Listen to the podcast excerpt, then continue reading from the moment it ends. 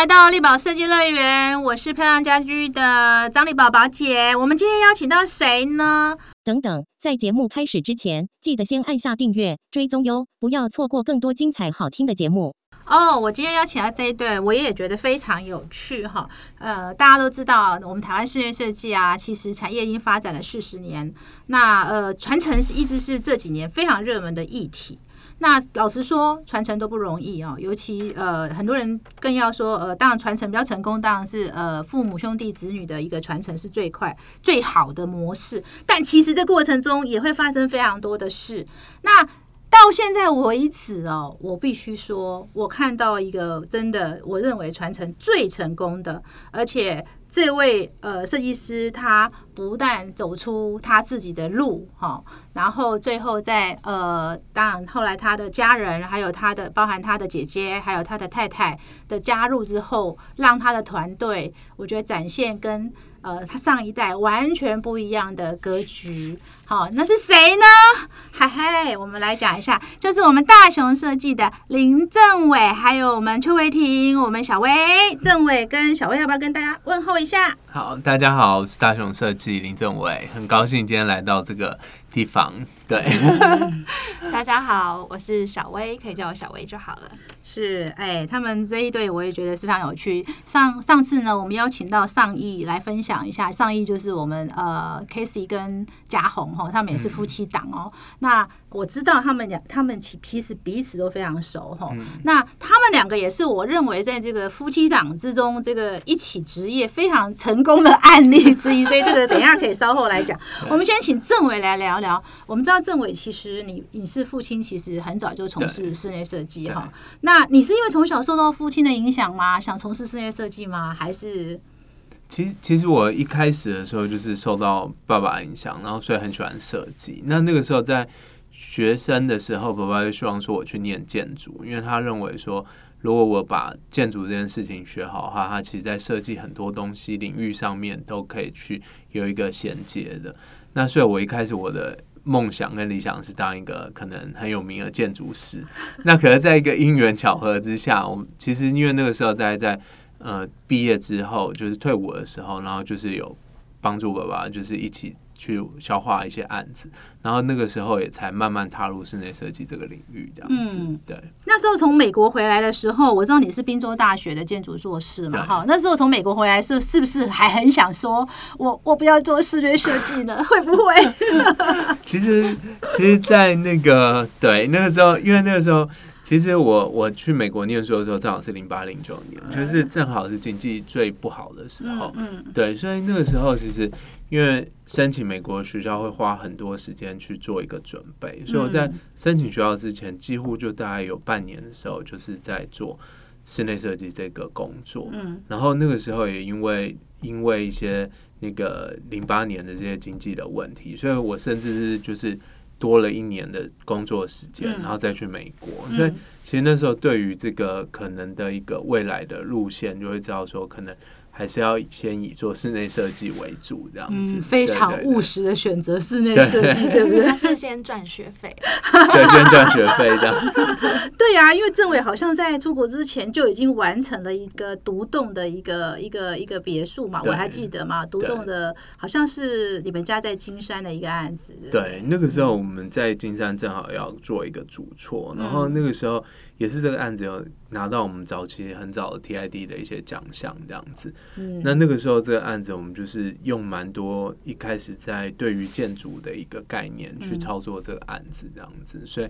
整个跟基地的结合啊，还有都是希望那个时候希望达成的一些事情。嗯，所以其实，在出国之前就已经有很好的一个实务经验。回国回是不是一念完书就包袱款款就要回来了？其实，在美国念书的时候，我做台湾的案子，做台湾的案子哦。对对对，那时候因为其实我们是零八年成立公司，然后我是零九年去美国念书，所以。其实我在美国念书的时候，有时候还是会需要去改图啊，然后去做一些设计上面的一些执行这样子。等于等于是说，你其实爸爸在零八年成立公司之前，其实就已经在做室内设计，只是公司是正式是零八年成立。对，像是因为之前父亲是比较是以工作室的形式，所以他都是算是个人接案。然后那个时候他其实大部分找他的也都是他很很很亲近的一些朋友或客户介绍这样子。嗯嗯对对对，那你零九年，你应该是零九年回来吧？零九年还是一零年回来？一零年回来，一零年回来的时候10年回来那个时候好像回到台湾经营事业设计公司，不止你哦，还有一个蛮重要的角色哦。对对是谁呢？一定要说一下，真的。对，那时候其实我就把我的姐姐一起邀请回来，因为那时候其实我姐姐她在美国的时候，他他在广告公司，好，然后他主要他是学公关跟行销的，嗯那所以他有非常好的一个对于行销跟对于一个品品牌，就是对于所谓的公关啦，就是 PR 这个方面的一个概念。那那个时候回来也是，他一直跟我说需要去做一个品牌定位，然后跟嗯设计的定位。还有一开始就是他非常在意就是行销的曝光这方面的事情，这样子。姐姐苏玉哈，就是这今天苏玉没来说，我要讲一下哦。哎，当年我大概一一年看到呃政委跟苏玉哈，那时候我就觉得，哎，第一个呃世界设计圈少见的兄，哎，应该是姐弟姐弟档哈。好，当夫妻档很多哈，那但是姐弟档很少。然后我我那时候就看到他，我还记得，呃，我回想我看到他们第一第一次看到他，我就觉得，哎、这两个小孩非常的有家教，就是非常就是温文儒雅，就是两个都非常温和，然后在都不太不太讲话，就是永远都是静静的聆听这些前辈们在说话这样子。然后就你看得出家教非常好，然后呃，可是他们俩都非常的诚恳哦。我记得他们那时候好像呃两个还要来找过我一次哈，对对不对？对那时候我记得我好像跟政委讲说，哎，政委，你虽然现在是。呃，就是因为有爸爸案源的关系哈，但是这些都不是你的客人，嗯嗯，嗯，未来你要经营的才是你的客人。对然后我记得他们回去好像就做了一个蛮大的转变，对吧？对对你要不要讲讲？那个时候宝姐给我们非常好的一个建议，就是我们必须要培养自己的客人，所以。其实，因为一开始的定位，你当然还是会主要是以那个父亲的那个年年纪，吼，然后跟那样子的案型，跟那样子的那个总价去做一个市场定位。可是，其实那种案子在在市市场上你是很难跳出来的，因为它可能在一些拍摄角度啊，或者说它会受客户的限制。所以那个时候我们有一个案子，就是算是一个小空间，然后我记得也是很低的预算，然后宝姐就是建议我说，觉得那个案子是比较有亮点的。那虽然我们回来，我们也就是真的就是做了那个案子的一系列的案子。那可是其实我们原本是不想做那样子的案子，可是我们就觉得说没关系，我们可以在一两年内，我们先做像这样子的一系列的案子，让让大家知道我们的公司，然后也去吸引一些比较年轻的客群，这样子。对嗯嗯，所以那时候有稍微呃在短期那时候有做了一些调整哈，对，那也慢慢累积出自己的案源哈。那后来当然有一个蛮重要，另外一个很重要的加入者就是小薇哈。对，小薇，我真的觉得也，我我真的要问问小薇。其实小薇在 在呃跟郑伟结婚之前，她算是一个媒体人嘛，哈，对也是做我们室内设计媒体的哈。那我现在很想问问小薇，你当时还没有呃嫁嫁给郑伟之前，嗯你是怎么看郑伟他们家的设计呢？你这个时候，你你自己要不要回想一下呢？就是如何看待大熊的这个品牌？是是，你当时是怎么看待他们的？我也觉得很有趣，因为我相信，我相信你现你你你之前之后应该会有差异哦。我觉得，有有，对，其实我看他们的改变非常的大，嗯对，从刚开始认识，呃，当然知道他们刚从国外回来啦，嗯对，然后但是又去比对那个作品，其实跟我的就是人格的那个投射是有差异点的，对。嗯可是当然之后有新的作品推出来以后，就觉得说，哦，这是一个呃有植入很多建筑思维的作品，嗯，对，然后当然我的印象中也是觉得说，哇，这两个美国来的人真好难搞哦，怎么难搞法？非常的呃讲究数字。嗯，对，但我觉得这也是我当时遇过很多设计公司里面看到鲜少，就是除了设计部分之外，他们还有专注的其他事情。嗯嗯嗯，对，就是很很数据的数据化，任何每一个他们在做的事情，这样子、嗯嗯也是当时我印象比较深刻的。嗯，其实我觉得我在看郑伟跟苏玉当时还没有小薇的时候，哈，嗯。我认为他们确实是一家蛮特别的公司哦。那当然，很多人看都会觉得说，哎，好像他已经有基础，哎，看似有基础，嗯。确实也是有基础哈。嗯。那我觉得比较特别是，他们那个基础还不是只是在整个产业链的一个串联，还有就是他们好像你们很早就有数字思维了哈。嗯嗯很早就有呃财务数字的思思维，还有一些数字的建立。那个是是因为你们你们两个是呃姐，你们两个都从国外回来，然后姐姐念行销关系吗？还是说其实你们在原原生的你们公司本来就有具备这样的思考？嗯，其实主要应该是我跟姐姐比较在意这一块。那父亲是非常设计师的，就是他其实他没有那么在意数字这一块。那可是因为我和姐姐，毕竟那个时候是很需要把这个公司去做一个很稳定的一个运营，这样，所以那个时候其实是非常在意每一个案子它可能的一个时间点，然后然后它可能的一个。它可能答出来的一个品质，然后它可能在市场上面它有没有一个受欢迎程度，然后我们也很在意的去我们每一个预算该投入的一些预算，他要怎么样去做一个回馈，这样子。哎，政委，我很好奇，你也是设计人，而且你一直在学建筑，对你这一方面是受姐姐影响吗？还是说不是 还是其实他本来就天生的？他，他天生数学超级好，哦，所以其实本来政委你就有数字概念喽。对，其实我觉得蛮蛮蛮重要在经营上面了。嗯那可是嗯嗯当然在在受姐姐影响也蛮大，因为她其实她做了好几年好几年的 media 嗯 buyer，、那她 media buyer 她就是她公司各大什么麦当劳啊，可能就会给她一些预算，那她这些预算他达成什么效果，然后他去回报，然后嗯。他去做不同的客群，像她很特别，她是做 HR market，所以她是专门专注一些特殊的那个市场，然后特殊的地点，嗯。然后去投放他的广告，然后他再去回馈给他的所有的那个品牌商。对，那所以所以那个时候他对于行销上面，他就是非常精准，然后他就就是会问很多这种嗯嗯他觉得比较尖锐的问题，这 样难怪小薇觉得很难搞，应该我们家，我应该我们家也很多人觉得很难搞。哦，没有没，有，而且他那哎个对，因为一开始设计设计师的预算其实是那个是还蛮大的一笔这样子。哎，我可不可以私下问一下，你在跟姐姐一起，呃，就是当然姐姐现在是在台中哈，对，一开始出一开始的时候，两个会不会有争执啊？哦，当然当然一定，所有的家人工作都是很容易会有争执这样。对哦，那。最后都是谁听谁的啊？我很好奇啊。其实其实应该是说，我们最我们我跟姐姐某种程度都是很理性的人啊。嗯那所以其实我们还是比较看看事情的成败了，就是我们会去反省说，哦，这件事情他的坚持是对的，还是我的坚持是对，然后会去修正啊。嗯嗯，就是在嗯最后会去做修正，这样。那可是当然过程中，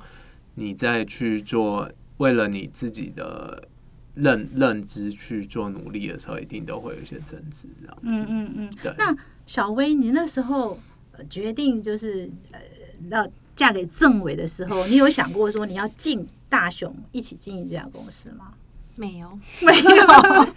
而且觉那时候还人生的名言中还是绝对不跟另一半工作，什么最后会选择跟另外一半工作呢全部？被推翻。全部被推翻，而且而且你那时候他们其实已经有一个模式，你那时候怎么会想要进入公司？因为其实就像你讲的，第一个你没有一开始也没有预期你会进公司，然后第二个打破了你不跟另外一半工作的，所以人不能，所以人不能人不能太早替自己设下那个圈圈。对，就不用太太坚持自己一定要什么，因为往往事情都会跟你反着来。呃，对，那那你当时呃是怎么样的因缘又进决定要进入大雄的团队？我其实，嗯，我其实一直来都有自己的正职啊，就是在还没有加入大雄之前，我都有很稳定的工作，嗯而且尤其在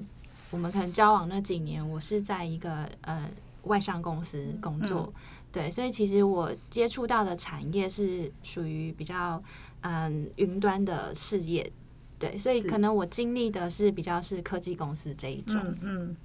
对，那因为我跟政委认识了以后，嗯，就是我因为我本身也有媒体的背景，嗯。所以我有时候也会看了公司的东西，然后就会给他一点建议这样子。然后闲暇之余，我喜欢拍拍照片，嗯，对，所以有时候我也很喜欢到暗场里面，然后就是可以去拍一些记录照片这样子。那也就慢慢的很习惯了这种互动。嗯对，就是可能我给他我的观点，那他也会告诉我他设计的观点。嗯所以其实我们交往过程当中，很多都是在交流这种想法。嗯嗯嗯嗯对，然后我真正的加入团队，其实是在啊、生完第一个小孩之后。嗯嗯嗯，这我要讲一下，小薇真的这一点我也是很佩服她。我们小薇生三个孩子呢，对国家是很有贡献的，对我以前也想说，我绝对不生小孩，结果还生三个。疯了。所以生完第一个小孩就决定加入团队，是什么样的一个因缘呢？我觉得应该是陆陆续续，因为其实小薇帮我们公司就是做了很多，就是像拍照嘛，然后他会写一些那个文字，然后然后去叙述这个案子，所以那个状态变成是他他越来越喜欢这个状态这样子，然后我也觉得在生完小孩之后才会被吸引进来。是吗？不是你说叫我进去，是谁先提出正式邀请的？没有啦其实但我都有我有邀请啦，对对其实主要是因为我生小孩以后，我就没有再工作了。嗯嗯，对然后我大概生完小孩，可能三个月过后，我就觉得说，不行，我一定要工作。我的人生不能一直就是带小孩。嗯，对我觉得要有一个平衡。对，对，然后那时候政委就提出说，那不然你要不要进公司帮忙这样子？嗯，对，然后是这样慢慢开始的。嗯可是我我的起步其实虽然对于公司都一定的有了解，有一定的了解程度，可是其实真正进去又是另外一回事。嗯对，对。嗯，我很想知道你真正进去有什么不同呢？老实说，第一年真的很痛苦，嗯嗯嗯，非常痛苦。然后，嗯而且我进入的环境不是只有政委，是一个 family。对对对，是一个 family，对对对对对，所以我对我来说是很，就我觉得可能做人比做事还要更更需要坚定的意志，这样子。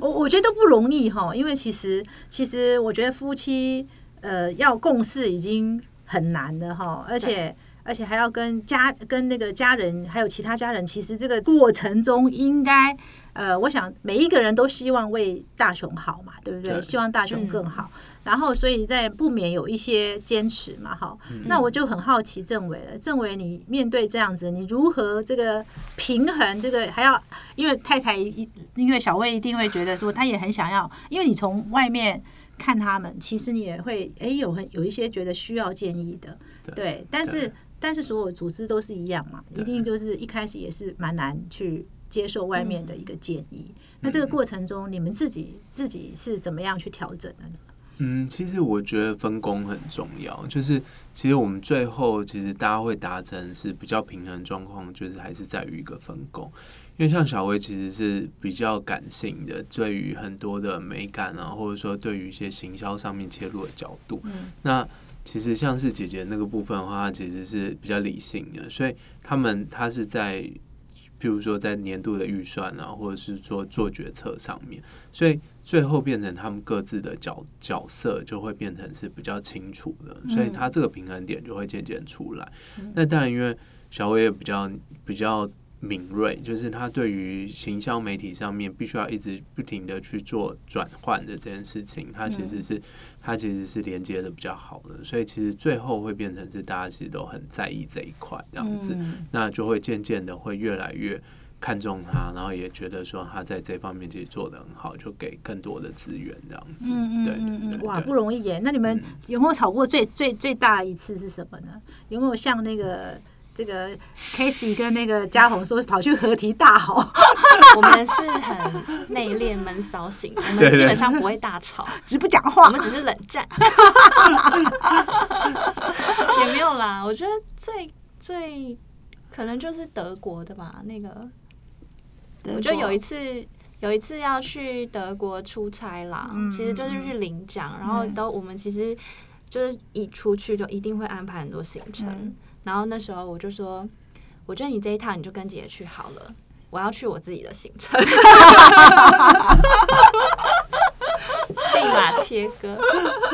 因为你知道吗？这个这也很有趣。我上次采访那个雷家峰的父子的时候，他他妹妹也是，因为他妹妹就说我也想走我自己的行程，你们都只想看建筑哦，我可不可以切一下？哇，我觉得这是很有趣的，哈，对这也是蛮有趣的。我觉得最后有达到一个平衡啦，就我觉得我们三个人就是三个臭皮匠。嗯嗯，对，然后我们有各自找到自己的定位，然后我觉得蛮好的一点是大家都非常的嗯尊重对方的领域，嗯嗯，对我嗯。觉得这也是一个蛮重要的元素，嗯嗯，对嗯。他们可以，比如说我们要共同做一个决定，然后大家会把各自领域的专业投放进去，然后就看。呃，他可能这个案件的他的成败可能是偏哪一边，那就最最尊重那一边的想法，这样嗯子。嗯嗯，哎、我觉得其实任何成长都不可能无痛嘛，哈、嗯嗯。就是说，如果一个公司真的要呃成长的时候，他其实还是要有一些沟通，沟通也不可能都不沟通，然后就哎、一言堂谁说好就好，嗯所以我觉得冲突都是难免的，但是最后大家都要达成一个共识，希望这个品牌可以走到什么方向。所以我也很想问郑伟，那时候你试了一段时间之后，你后来怎么样找到定位呢？那小薇，你又是怎么帮助？政委他们去呃，就是提升他的定位，或者是说你其实，在进去之后，你也有不同的想法呢？政委，你那时候我记得你们那时候试了很多案子，那时候怎么呃，最后怎么找出现在这个定位？我们其实，在行销的初期的话，就像是一开始我们可能是比较，呃，可能是比较稍微年纪大一点的客群，然后我们开始进入市场的时候，我们也是做一些比较小的案子，然后比较比较吸吸目光的，嗯然后他可能预算跟执行度都是比较简单的。嗯那可是后来我们发现这样是不行的，因为第一个他的工程预算其实太少，嗯然后再加上说它可能耗费的心力跟时间其实不会差太多，所以我们那时候到时候就是定位，可能我们就是要接一些可能比较有现代感，然后它有一些复合美材，然后我们主要还是以住家，然后可能 range 可能大概四五十平的这个 range 的一些主要的一个客群这样。那所以我们那时候有一个案子，我记得那时候。那个宝姐帮我们的案子取了有点现代禅风这个、嗯这个、嗯这个名字，这样。嗯。然后，所以我我记得那那一年那个系列，我们其实我们做了蛮多，就是类似像这样的尝试。那也是因为这样子，因为它毕竟它是有点内敛的，可是它现代又是有点冲突的，所以我们那个时候我们就是有在讲几个事情，像是我们后来我们会说复述，或者是说我们在讲说我们如何去讲这个冲突跟矛盾，因为我们其实我们的公司有很多的呃想法，我们其实会很希望说有一种互相的平衡，就是像是我们公司一直在讲说 second nature and urban post，就是一直在讲说那个都市跟自然之间怎么达到一个平衡。那我们也很喜欢去讲求这种有点双面性的东西，所以就是这样一路一路的这样子，可能慢慢的把我们的定位。哦，把我们的工程的执行的完整度跟预算渐渐拉高，这样子。嗯对，那小薇这边进来的时候，之后我们对于行销上面，对于我们的作品的完整度，也让它变成更完整。嗯就是可能原本我们，因为我毕毕竟是比较建筑角度的，可能在拍照上面，可能对一些软装啊、生活感啊，或者说一些生活细节，没有办法看到那么的、那么的细腻，然后。那个部分的话，其实小维是帮助很多，所以他更能从消费者的眼光去看这个空间，好让人可以进到这个空间里面的一些一些他觉得美的东西，那也能让这件事情跟跟很多人去做一个很好的一个连接。嗯，对，那我认为这个是，毕竟在建筑学习上面，它其实是比较不一样的世界这样子。嗯嗯对，所以其实小薇加进来之后，你又嗯以原来他们那时候应该已经定位，已已经定位已经定位好了吗？那个时候其实可能就是现代产风的那个阶段，对嗯嗯嗯对嗯，对嗯所以那个时候，你到时候你有呃，你进去之后有做一些调整，还是说，其实你是用什么样的角度来帮助这一个这个定位更清楚，或是这个定位更呃更有达到你们的目标呢？嗯，我觉得因为那个时候我的工作的内容中，大部分是接触网络世界，嗯嗯嗯，对，那我可以很第一线的知道、感受到，呃，网络世界的声音是什么，嗯他们想看什么，想听什么。对，那如果在一个，因为那个时候是刚好啊、社群兴起的一个节对，点嘛一六年的时候，嗯对嗯，刚好就是好像自媒体哈，对，那那个时候我其实我觉得也是因为有一个舞台给我啦，嗯。然后我自己也蛮喜欢自己去啊创、作啊，然后去呃试图的做出一些些不一样的内容，嗯。然后去吸引到所谓网络世界的群众。那也就是这样反复的反馈给我，我再反馈给内部，嗯然后慢慢的会知道说，哎、其实这是他们喜欢的东西，那要不嗯要做一点这样的尝试？嗯那慢慢的，我觉得这个群众就有越来越集中，而且越来越明显。嗯那我们可能就在这些对话里面去挑出未来可能下一个年度的关键的主题。哇，我这个我就很佩服你们了，真的，你们很真的很能够这几年我在看。看你们的操作跟观察，我真的发现你们很能够抓到主题耶。嗯，这个我觉得 谢谢呃宝姐 对真的 对，我觉得我们自比较自得其乐一对点。，我们就是像这个方面，对我们来说觉得蛮蛮重要。就是其实我们还蛮希望说，我们的案子都会有一些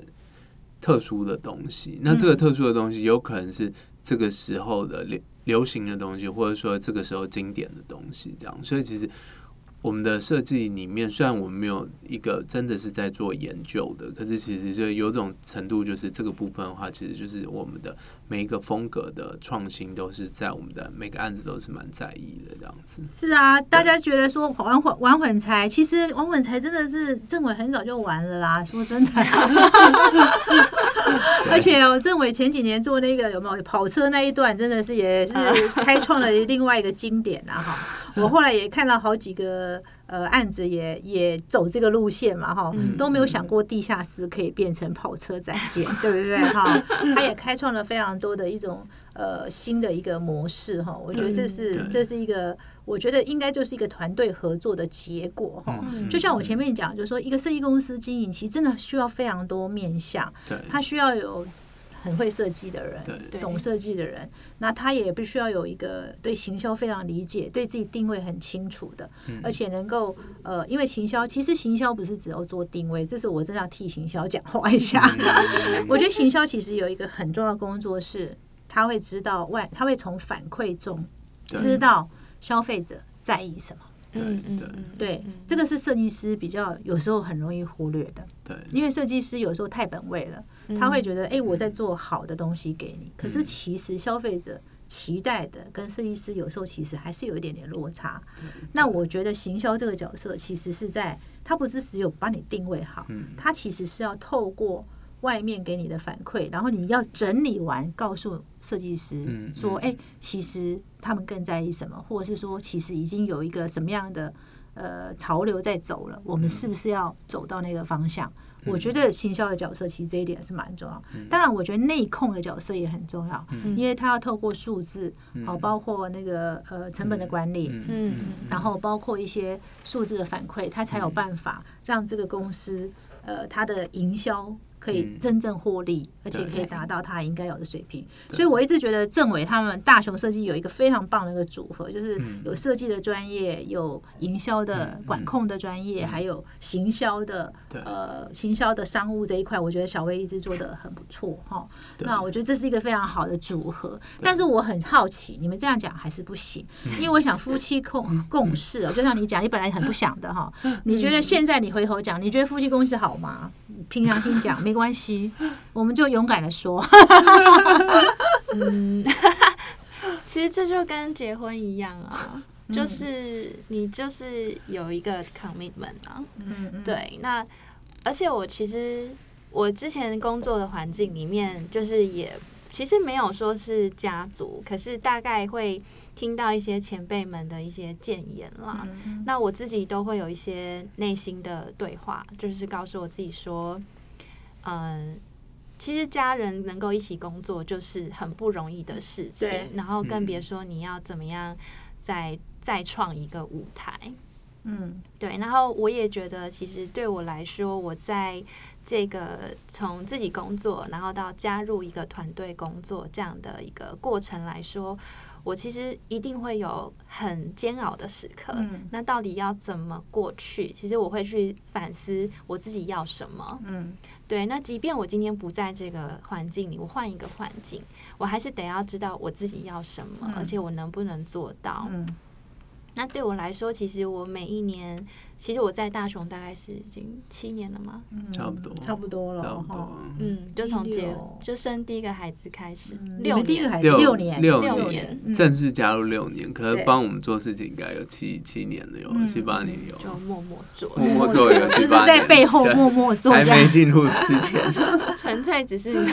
从从本来只是提供意见，然后呢，对最后真的自己跳下来做。对啊，我觉得很有趣的是，我也透过这个舞台，然后去验证我自己内心的疑问，包含我曾经过往所学的，以及我想要创作的事情。然后我如何将创作把它变成是大家都喜欢，而且能够对公司有效益的事情？那我觉得。慢慢的，我自己也开始认同这件事情。刚开始可能就有点半推半就，嗯然后想说，我干嘛要这么累？嗯，对，可是之后慢慢的看到自己其实也能够有发挥一点功效啦，在这个团队里面，然后有找到自己的定位。嗯。所以我其实建议，可能其他人要加入像这种做法的话，要先问自己要不要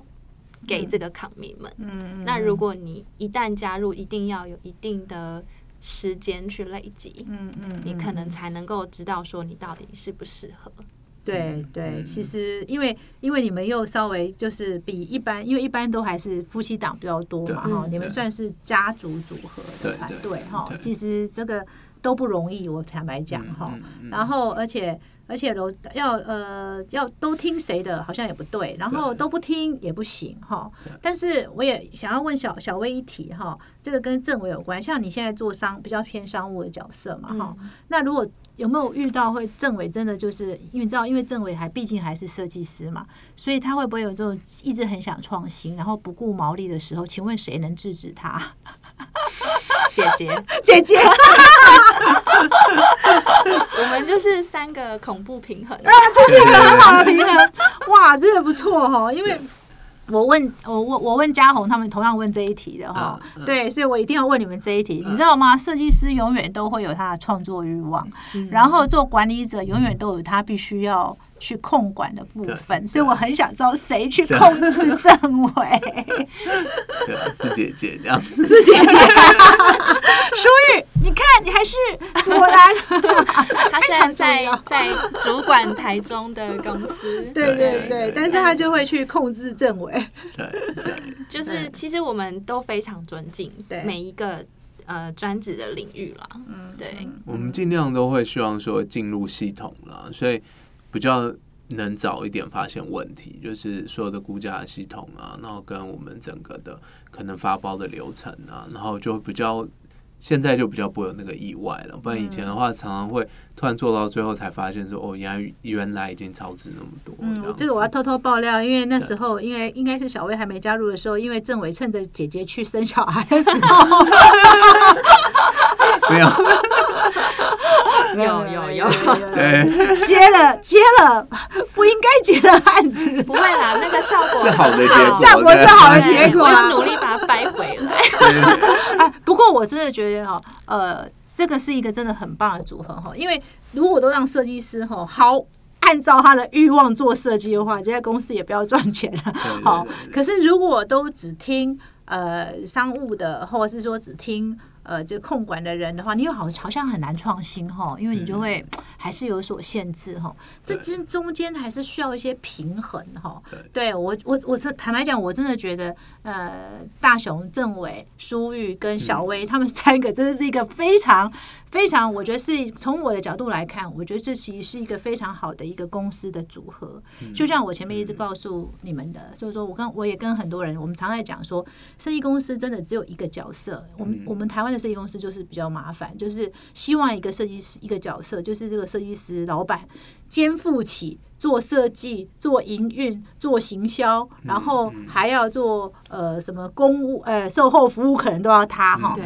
但是我一直觉得，呃，大雄设计这几年，呃，从政委呃一开始接了呃父亲的一个嗯。室内设计的一个嗯。呃一个一个一资源，然后设计之后，跟着姐姐开始从产品定位寻找自己的定位，从原本只是承接家人，就是父亲的一些案源，然后到尝试。呃新的案源，到最后决定好自己的定位，然后小薇的加入又让这一个团队，我想是更加的完整哈，可以从不同面向哈。那我最后一题想要问两位，你们觉得未来大雄会是一个什么样的设计公司呢？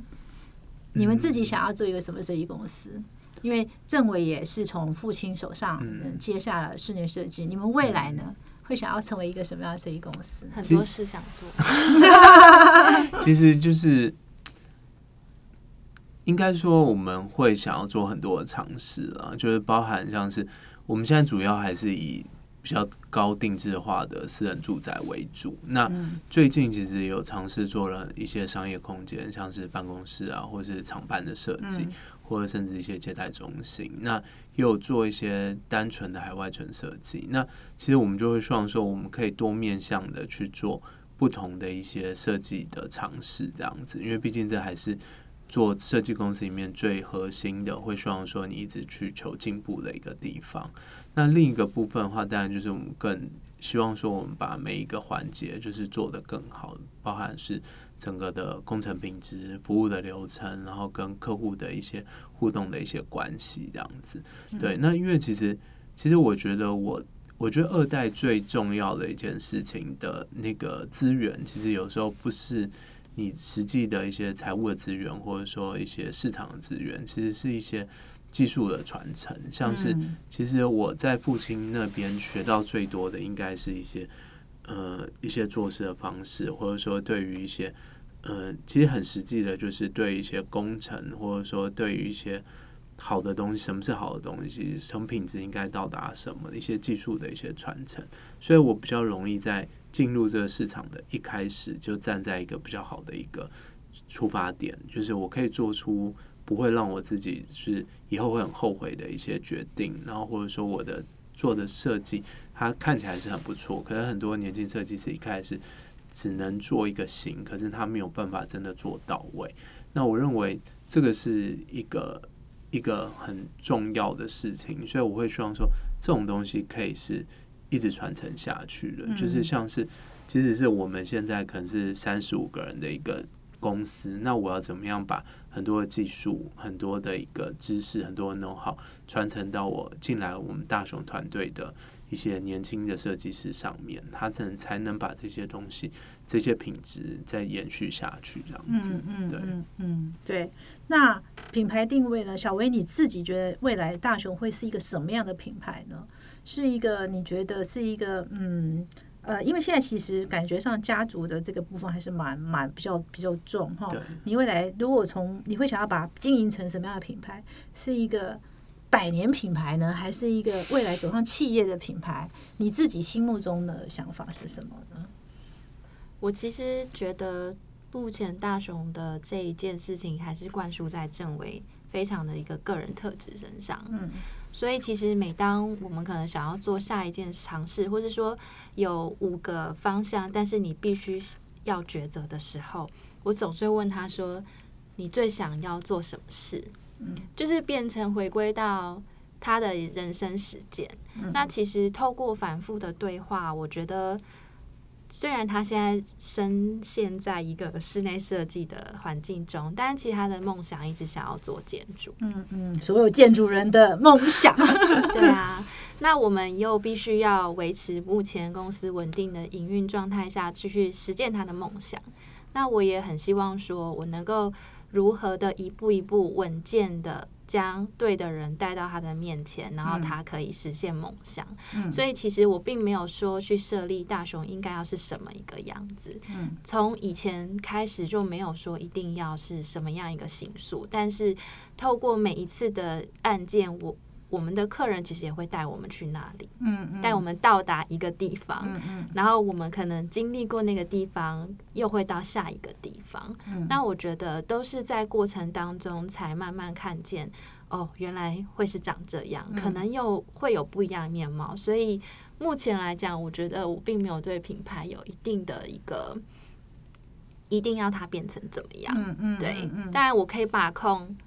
呃，有一些是不要的，嗯这是可以的。嗯可是我反而会更张开双手说，这些东西我觉得你都可以尝试看看。嗯嗯，那我觉得郑伟他会透过每一次他自己做设计的过程中，找到他下一个要去到的地方。嗯嗯嗯嗯，对，其实呃，我我觉得。呃，老实说，我现在问他们这个问题确实是有点早哈。那但是呢，我觉得我都我都跟他说，别担心，建筑师人生四十岁才开始。真的，真的，真的，真的，因为因为我常在想说，哦，一个设计公司的经营，就像呃，我刚跟也跟大家分享，就是说，呃，像我这次采访的一百位设计师，我就发现，哎，五年以下求生存，然后六到十年一定要在产业或大众建立民生嘛，哈，嗯。那十年、十一年到二十年，真的就是一个呃定位要非常清楚，然后你要钻下去的一个时间。可是二十年过后，其实他要面临另外一个问题是，呃，